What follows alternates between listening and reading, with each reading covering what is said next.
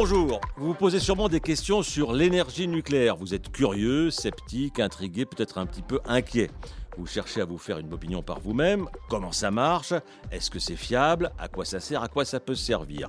Nous vous proposons ces podcasts pour vous aider à mieux comprendre comment cette énergie est produite, quel est son rôle dans notre vie quotidienne, dans notre futur. Et aujourd'hui, nous allons parler de l'organisation du travail dans l'industrie nucléaire et de la question souvent débattue le rôle des sous-traitants. Le nucléaire en clair, un podcast de la Sphène, présenté par Jérôme Godefroy. Pourquoi des sous-traitants dans le nucléaire? L'industrie nucléaire civile, comme toutes les industries, fait intervenir des sous-traitants. Seulement, il s'agit de nucléaire et il y a parfois des interrogations sur la manière dont ces prestataires extérieurs sont employés dans des sites sensibles où les exigences de sécurité et de sûreté sont plus fortes que dans une usine automobile, par exemple. Pour en parler dans ce podcast, nous avons en ligne deux invités. Euh, Audrey Alimi, bonjour. Oui, bonjour. Vous êtes à Marseille et vous êtes la, la, direction ingénierie et, services euh, de Honnête Technologie. Qu'est-ce que c'est Honnête Technologie Honnête Technologies est donc euh, la branche du groupe Honnête qui s'occupe euh, de, répondre à nos clients de la filière nucléaire en fait et sur l'ensemble du, cycle euh, nucléaire. Hum. Et Olivier Demarthe, bonjour. Bonjour. Alors vous, vous êtes à Lyon, vous êtes le directeur général adjoint de Réel. Qu'est-ce que vous faites à Réel? Alors à réel, on, fait des, systèmes euh, mécaniques en milieu critique, donc euh, des, machines. On fait aussi la maintenance. Et donc on intervient dans l'industrie nucléaire, on intervient dans l'industrie aéronautique, euh, dans la défense, dans différents types d'industries, mais beaucoup dans le nucléaire. Alors vous représentez l'un et l'autre deux grosses sociétés qui interviennent dans le nucléaire. le nucléaire, les employés du nucléaire en France c'est 220 000 personnes, euh, mais 8 sur 10 sont des sous-traitants. Ça fait beaucoup de monde, hein, euh, Audrey. Oui, tout à fait. On est en effet une entreprise indépendante qui, travaille pour euh, les grands donneurs d'ordre du nucléaire. ça représente en effet une grosse proportion, mais ça permet en fait à nos grands donneurs d'ordre de se concentrer sur leurs activités propres et entre autres sur l'exploitation par exemple des centrales et nous, bah, l'ADN du groupe, c'est d'être au service de, nos clients, hein, mmh. l'ADN du groupe Honnête. Et donc, on amène des solutions complémentaires aux clients, que ce soit sur leurs besoins présents ou dans l'anticipation de, leurs besoins futurs. Voilà, on est une société de service, ce qui est assez complémentaire après à, ce que peut faire Réel, par exemple. Hein. voilà. Olivier, ce, ce, qui m'étonne là-dedans, c'est que euh, les, salariés, les agents d'EDF sont très minoritaires dans le nucléaire, du coup. Ah bah, non, ils sont pas très, enfin, ils sont pas très minoritaires. Ils sont minoritaires. simplement, chacun, chacun. Euh, ce qui est important, c'est surtout d'avoir les bonnes personnes et les bonnes compétences euh, au bon endroit pour pour faire les bonnes missions. C'est-à-dire, comme le disait Audrey, les personnes d'EDF vont vraiment se concentrer sur l'exploitation, c'est un l'exploitation des centrales, et après EDF euh, e et les donneurs d'ordre vont prendre des sociétés qui sont spécialisées, chacune dans leur domaine, euh, pour justement euh, fournir des équipements ou alors fournir des services qu'elles ne pourraient pas de toute façon ni concevoir ni réaliser. Donc je pense que le vrai maître mot, c'est comme on a besoin, on a une exigence forte de, performance, de sûreté, de qualité, eh bien forcément on a besoin d'avoir des entreprises qui soient tout à fait compétentes particulièrement compétentes dans leur domaine. Et je pense que c'est comme ça que c'est organisé. Et donc forcément, sur, un, sur des installations nucléaires qui sont des installations complètes, euh, complexes, eh bien, il y a énormément de corps de métiers différents et d'industries différentes qui doivent intervenir et toutes, euh, je dirais, au meilleur niveau de performance. Audrey, pourquoi est-ce que EDF ne fait pas tout ce travail lui-même? Parce qu'en fait, en tant que, que, société extérieure à EDF, entreprise indépendante, en fait, on amène aussi un, autre regard. enfin, sur les grands donneurs d'ordre, on a une transversalité. Donc, on, et on a une force de frappe. On leur amène aussi euh, de l'innovation complémentaires. Voilà, on peut avoir d'autres points de vue. on travaille sur différents domaines en fait, et pas que dans le nucléaire, dans le groupe. Et il y a, malgré tout certains sujets qui peuvent être en fait utilisés de façon transversale suivant les domaines, suivant les clients. Donc on a une véritable capacité d'innovation complémentaire avec par exemple le développement, on a dans le cadre de, France Relance, par exemple, mmh. On a eu trois projets en fait d'innovation qui, ont, qui ont été lauréats donc, de, France de France Relance. Et donc, c'est vrai que ça amène une capacité complémentaire d'innovation à la filière, d'avoir ces, ces, différentes sociétés sous-traitantes. Eh, eh, dans une centrale nucléaire, prenons cet exemple parce que je sais qu'il y a d'autres installations nucléaires, mais prenons, prenons une centrale. il y a les agents d'EDF et, il y a les sous-traitants, les, prestataires extérieurs. Ça fait beaucoup de monde qui travaille dans plusieurs sociétés différentes. Il y a un problème de, sans doute de coordination, Olivier de Qui est, qui est le patron dans cette histoire? Ah bah, Vous avez en fait sur chaque... Euh, dans, les, dans les centrales nucléaires et en particulier quand on a des arrêts de tranches, c'est une organisation extrêmement bien rodée euh, de la part des, clients. Hein. Euh, chez EDF, c'est vraiment leur cœur de métier de pouvoir organiser ces arrêts de tranches. Donc les moments où on arrête les réacteurs nucléaires pour pouvoir faire les opérations de maintenance et de remplacement d'une partie des combustibles. Et donc là, il y a énormément de sociétés qui interviennent, hein, dont, dont dont Honnête. Et donc, il y a tout un planning qui est suivi à la minute. Hein. c'est extrêmement cadré.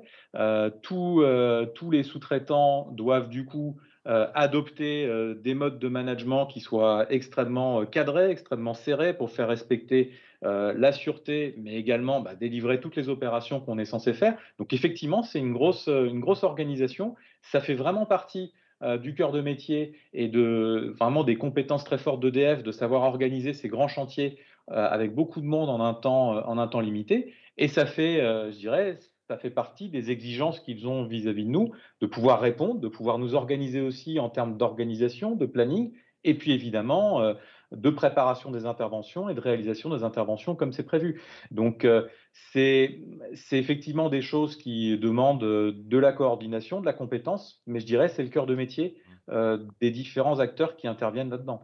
Audrey, c'est la même chose à Honnête. Hein. Vous êtes vous êtes partie d'une équipe, mais c'est quand même le, EDF qui est, le patron, c'est le, le, directeur de la centrale et son équipe qui, dirige les opérations. Oui, tout à fait. C'est le directeur d'unité qui, dirige les, opérations avec les, les différents chargés d'affaires présents sur site, les équipes communes. Et donc, nous, on a une interface directe avec ces équipes-là. Après, malgré tout, dans nos équipes, on a des responsables d'intervention, euh, voilà. Et euh, donc, il y a quand même une responsabilité de nos équipes euh, qui doivent répondre aux attentes du client par rapport aux besoins divers et variés, que ce soit sur des arrêts tranches ou sur des chantiers tranches en marche. Oui, en effet. Quand on parle de sous-traitance, il y a les différents niveaux de sous-traitance. Euh, il y a la sous-traitance de la sous-traitance de la sous-traitance. Combien il y a de niveaux euh, dans vos activités, euh, Olivier Demarthe? Nous, finalement, on, a plusieurs centaines d'intervenants hein, qui, mmh. qui, travaillent sur, sur site EDF, qui sont tous chacun dûment habilités. Donc, il y a pour devenir intervenant chez nous sur Centrale, il y a tout un parcours de formation, de formation obligatoire, de formation métier à nos, à nos interventions particulières. Donc, si vous voulez, tout ce parcours-là prend, prend quand même du temps. Et donc, nous avons nos intervenants qui sont autonomes et qui sont compétents sur vraiment les, les scopes qui nous, sont, qui nous sont confiés. Après, on peut avoir pour des opérations très ponctuelles, euh, de, euh, je sais pas, de, mesures géométriques, par exemple, ce genre de choses, euh, de faire appel à des, à des sous-traitants nous-mêmes, c'est-à-dire des gens qui eux-mêmes ont des compétences que nous, on n'a pas, ou en tout cas qui les ont à un, niveau plus élevé que nous. Et donc, on fait ponctuellement appel à ce type de, à ce type de sous-traitance. Mais c'est vrai que, je dirais, sur le cœur de nos interventions, à savoir les interventions sur les grandes machines mécaniques de, de, des centrales nucléaires, euh, on, maîtrise, euh, on maîtrise cela par nous-mêmes, mais ce qui demande beaucoup de formation pour nos, euh, nos, salariés en fait. Même chose pour vous, Audrey Alimi, chez Honnête? Oui, tout à fait. comme, comme le disait Olivier, nous, on a des parcours qui sont assez longs, voilà, de formation, formation initiale. on a du compagnonnage, voilà, pour accompagner sur les sites notre personnel à effectuer le bon geste technique. Donc, sur toute cette partie-là, c'est vraiment internalisé. Par contre, en effet, il y a certains contrats sur lesquels il y a besoin de compétences spécifiques. C'est ce que je vous disais, on est une société de service. Mmh. On n'a par exemple pas d'entité de, fabrication. Et parfois, on a des fabrications à réaliser dans le cadre de certaines modifications. Donc là, on fait appel à de la sous-traitance mais on a habilité un certain nombre de personnes pour aller faire du suivi, de la surveillance et pour être au bon niveau d'exigence. Donc on a, oui, de la sous-traitance. on a un rang N-1 mmh. par rapport à nous et on limite à N-2. De toute façon, dans ces contrats, EDF limite aussi les rangs de sous-traitance. D'accord. Donc, on est conforme aux attentes euh, d'EDF sur, euh, sur ces sujets-là. Alors, je vais, je vais lâcher une expression qui va vous faire bondir, vous la connaissez évidemment. Euh, la sous-traitance, les sous-traitants, cher à canon. Est-ce que, est non, est-ce que ça vous fait quoi, Olivier de les, les, personnes chez nous hein, qui interviennent en, centrale, quand on dit que c'est des parcours longs de formation, ça doit être pareil chez Honnête, mais c'est des parcours qui peuvent prendre jusqu'à deux ans, si vous voulez. Donc, euh, donc, on est sur des intervenants qui sont des intervenants spécialisés, qui sont des intervenants vraiment euh, euh, de, bon niveau, qui sont. on a beaucoup de retours d'expérience justement pour capitaliser leurs expériences, les transmettre aux autres. Et donc, au contraire, on a vraiment, on a vraiment toute une politique et puis toute un, une organisation pour transmettre nos compétences, pour capitaliser les retours d'expérience les améliorer et continuer à les transmettre. Donc, si vous voulez, c'est vraiment comme ça que ça fonctionne et c'est euh, c'est ce qui fait d'ailleurs l'intérêt et puis c'est ce qui c'est ce qui nous permet de répondre au mieux à nos clients sur le long terme. Oh, oh. Donc, c'est vraiment une logique de compétences, de formation. Euh, nous, par exemple, chez Réel, on a une académie hein, depuis depuis plus de dix ans. Euh, on a notre propre école de formation pour transmettre des savoir-faire bien particuliers à nos à nos salariés. Et donc, au contraire, on est vraiment, on forme les gens et puis on les fait monter en compétences. Quoi, Audrey, Lémy, question précise. Euh, ce qu'on entend beaucoup, par exemple, le, suivi médical. Hein. on, est, on est dans des, dans des sites où il y a des, radiations. Est-ce qu'il y a, il y a euh, deux catégories, euh, une première division, une deuxième division? Le premier, La première division, c'est les agents EDF et, les sous-traitants sont moins bien suivis, sont abandonnés. c'est ce qu'on entend quelquefois. Non, mais ça, c'est par contre, ce n'est pas vrai du tout. Voilà, c'est ce qu'on entend en effet, mais c'est pas la réalité. Il y a un suivi national de la dose, en fait. Euh, donc, les intervenants, un passeport dosimétrique euh, qui est suivi euh, à minima trimestriellement. Il y a un certain nombre de règles, en fait. Hein. voilà, des règles très précises imposées par la réglementation française avec une, une limite de 20 millisieverts par an pour l'exposition des personnels travaillant justement en zone réglementée. Euh, typiquement, cette dose-là, si vous allez passer un scanner en fait euh, du corps entier mmh. en une seule fois, vous récupérez cette dose qui est une dose maxi. Euh, pour exemple, en fait, donc il y a des chiffres qui datent d'il y, a trois ans. Sur les 84 000 personnes qui étaient suivies dans l'industrie nucléaire, en fait, dans, enfin, dans le mmh. nucléaire au global, la dose moyenne reçue était de 1,3 millisieverts. Et, et, vous me, et vous me dites un, maxi à 20. Et sur toutes ces personnes-là, il y avait une personne qui était au-dessus de 15 millisieverts, en sachant que voilà, au niveau réglementation française, on est à 20. Qu'on soit, qu'on soit, qu'on soit agent EDF ou pas. Ah oui, il n'y a, pas, a pas de traitement de faveur pour les mmh. uns ou pour les autres. Tout le monde est logé à la même enseigne par rapport à la réglementation. Autre question qui, revient souvent euh, concernant euh, euh, vos salariés de la, sous-traitance. Est-ce que en fin de mission ou à la retraite, on les laisse tomber? Est-ce que le suivi continue? Est-ce que parce que ces, gens-là quelquefois font des missions ponctuelles et après ils sont plus dans votre circuit Est-ce que le suivi continue ou pas? Le suivi, il est tant que les personnes sont euh, le suivi est poursuivi, tant qu'on a, euh, tant que les personnes en fait sont sont amenés à travailler dans des, dans des centrales nucléaires, en l'occurrence. Donc, donc ça, le suivi, il est, il est permanent tant que euh, tant qu'on est dans, ces, dans ce type de personnel-là, en fait. D'accord. Euh, Audrey, autre, question. Euh, on, l'a dit, hein, ces employés, vos employés pénètrent dans des sites sensibles. Est-ce qu'ils font l'objet d'un contrôle préalable de leurs antécédents? Oui, il y a des enquêtes administratives en fait qui sont menées pour toute personne qui, qui, rentre sur un, un, site nucléaire. Après, il y a différents niveaux, donc pour les, sites, il y a à minima, il y a une enquête administrative. Après, suivant les sujets, mais là, pas nécessairement chez EDF, il y a après du confidentiel défense ou du secret mmh. défense avec des dossiers euh, plus ou moins poussés. Et de toute façon, suite à cette enquête euh, administrative, il peut y avoir des convocations à la gendarmerie et des dossiers qui sont écartés. Voilà, ça, ça peut arriver. Euh, mais donc, oui, il y, a, il y a quand même un, vrai suivi et euh, qui est fait. N'importe qui ne peut pas rentrer sur un site nucléaire.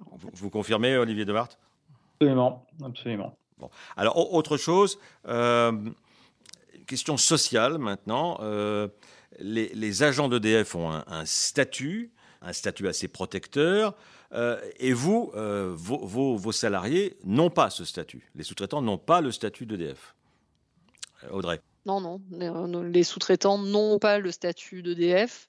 Par contre, voilà, ce, sont malgré tout des, on va dire sur la, population, par exemple, de ma direction, on a 100% de cadres et étames en fait. Mmh. Voilà. Donc c'est du personnel qui est euh, très, qui a un niveau d'expertise et un niveau de qualification assez haut, avec un, un, suivi qui est important et des avantages en termes de il y, a des, différentes primes qui existent en fait pour le personnel qui rentre sur les sites EDF. Mmh. Euh, qui font partie de, qui sont listés parfois dans les contrats avec EDF, voilà. Donc il y a des, primes de panier, il y a, voilà, il y a un, tas de primes. Donc non, ils n'ont pas le même statut que les agents EDF. Euh, par contre, euh, voilà, malgré tout, le, fait de travailler en zone contrôlée, le fait euh, de rentrer sur site, le fait de devoir parfois porter un masque, c'est valorisé mmh par des éléments variables complémentaires de, salaire, en fait. Mmh. Olivier Demarque, moi j'ai vu sur, autour des centrales des campings de, certains sous-traitants euh, ce sont des travailleurs nomades. Euh, par définition, puisqu'ils vont d'un site à l'autre, parce que les opérations ne sont pas faites toute l'année, il faut aller dans tel, tel endroit, puis on va dans un autre. Et quelquefois, les, conditions de vie ne sont pas, extraordinaires euh, chez certains sous-traitants. Ben, alors écoutez, en tout cas, nous, nous, on organise nos travaux, et puis les travaux avec nos salariés qui sont sur site et qui effectivement peuvent bouger d'un site à l'autre. Euh, de telle sorte qu'ils puissent euh, se loger euh, de façon tout à fait correcte, dans des, pas dans des campings, mais dans des logements, dans des logements ou dans des appartements qui sont, qui sont prévus à cet effet. Donc je dirais, ça, ça fait partie. on parlait du statut mmh. et puis de ces conditions-là. Je pense que il y a le statut. Chaque, chaque société après bah, applique euh, son propre statut social, enfin son propre, je dirais, euh, son propre package de rémunération, d'avantages. Euh, et après, bah, c'est la responsabilité de chacun de faire en sorte que on, propose des choses qui soient attrayantes à nos salariés, que ce soit que ce soit sous forme de rémunération, mais aussi de contenu d'émission. Mmh. C'est-à-dire que quand on regarde nous, je pense que nos salariés, on a un très bon, on a très peu de turnover en réalité, euh, et, finalement, euh, il y a un vrai intérêt, une vraie passion à exercer ce métier euh, dans, différents sites et puis d'aller travailler comme ça sur les, machines mécaniques que, nous fabriquons et que nous maintenons. Je pense qu'il y a une vraie, un, vrai, un vrai plaisir du travail bien fait et, ça, ça fait partie de ce qu'on offre aussi à nos salariés et donc dans les conditions de vie, mais aussi dans la condition et dans l'intérêt dans du travail en tant que tel. Audrey Alimi, il faut quand même dire une chose très importante, c'est que euh, vos sociétés, euh, la sous-traitance du, nucléaire en France, est une grosse pourvoyeuse d'emplois en France. Hein. ça fait beaucoup de monde et c'est réparti sur tout le territoire. Oui, tout à fait. En fait, que ce soit EDF via ses différentes implantations, via les différentes centrales plus, comme vous le disiez, tous les sous-traitants qui représentent 80% de, de mmh. l'activité nucléaire en France. nous sommes tous de véritables acteurs de l'économie locale, en fait. Il y a une vraie volonté, en plus, de, chez EDF, de développer l'ancrage territorial. Donc, oui, le nucléaire fait partie des acteurs économiques locaux importants, pourvoyeurs d'emplois. donc, ça, ça, permet de dynamiser énormément en fait certains territoires sur lesquels sont, sont localisées les, les, différents, les différentes centrales. Et Olivier Demarthe, vous recrutez beaucoup, ça fait beaucoup d'emplois? Ah oui, nous on recrute, euh, on recrute beaucoup et depuis pas mal de temps. Hein. Ça se compte en centaines de personnes hein, quand même le, nombre de recrutements euh, qu'on fait. Euh, et effectivement, euh, c'est toujours une question de. On, fait de plus en plus d'opérations, on étend le type d'opération qu'on fait à d'autres systèmes mécaniques, on prépare aussi euh, l'avenir, hein. on, essaie d'avoir euh, du recouvrement entre les personnes pour justement transférer les compétences. Et puis, bah, je dirais en ce moment, on a quand même un programme nucléaire qui est très chargé, hein, tant, pour les, tant pour le parc actuel que pour les futures centrales. Donc c'est vrai qu'il y a beaucoup d'activités, donc on est heureux on est heureux d'y participer, de s'y préparer. Alors, pour conclure, euh, j'ai une petite question un peu personnelle à vous, poser à, tous les deux. Est-ce, on, constate une sorte de, d'évolution sur la manière de, considérer le nucléaire euh, dans l'opinion publique, chez, certains, certaines parties politiques?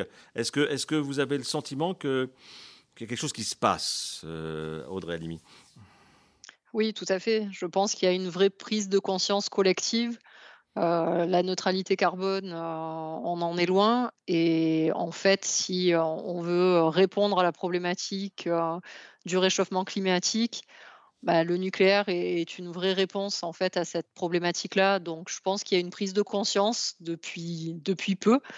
Mais voilà, c'est le nucléaire reste un enjeu majeur sur les années à venir pour pouvoir répondre à, ces à cette problématique-là. Olivier Demarthe, même chose?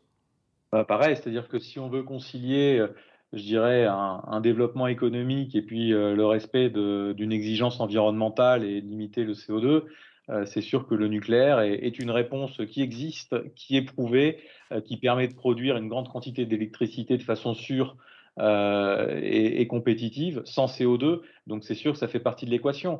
Et je dirais, c'est avec plaisir qu'on voit toute cette activité, euh, en particulier en France, mais dans d'autres pays, mais, mais à commencer par la France, parce que c'est la troisième filière, euh, la troisième filière économique en France. C'est un vrai, euh, un vrai savoir-faire historique français, de compétences, de technologies, et donc de voir que on, on continue et puis qu'on réaffirme un attachement à cette filière qui nous est chère, ben, forcément, c'est avec beaucoup de plaisir et beaucoup d'envie vous n'avez jamais rencontré des, gens euh, qui, vont vers vous pour trouver un, travail et qui disent Ah non, euh, là c'est du nucléaire, ça m'embête un petit peu. Euh, Audrey Limi, non? Ça a pu arriver, clairement. sur, alors, bien sûr, pas sur le personnel intervenant, parce que bon, quand ils viennent, ils viennent en connaissance de cause. On, a des personnes, typiquement des, chefs de projet, qui peuvent arriver. Mmh en se disant, et quand ils commencent, ils disent oui, mais le nucléaire, moi, je ne suis pas favorable.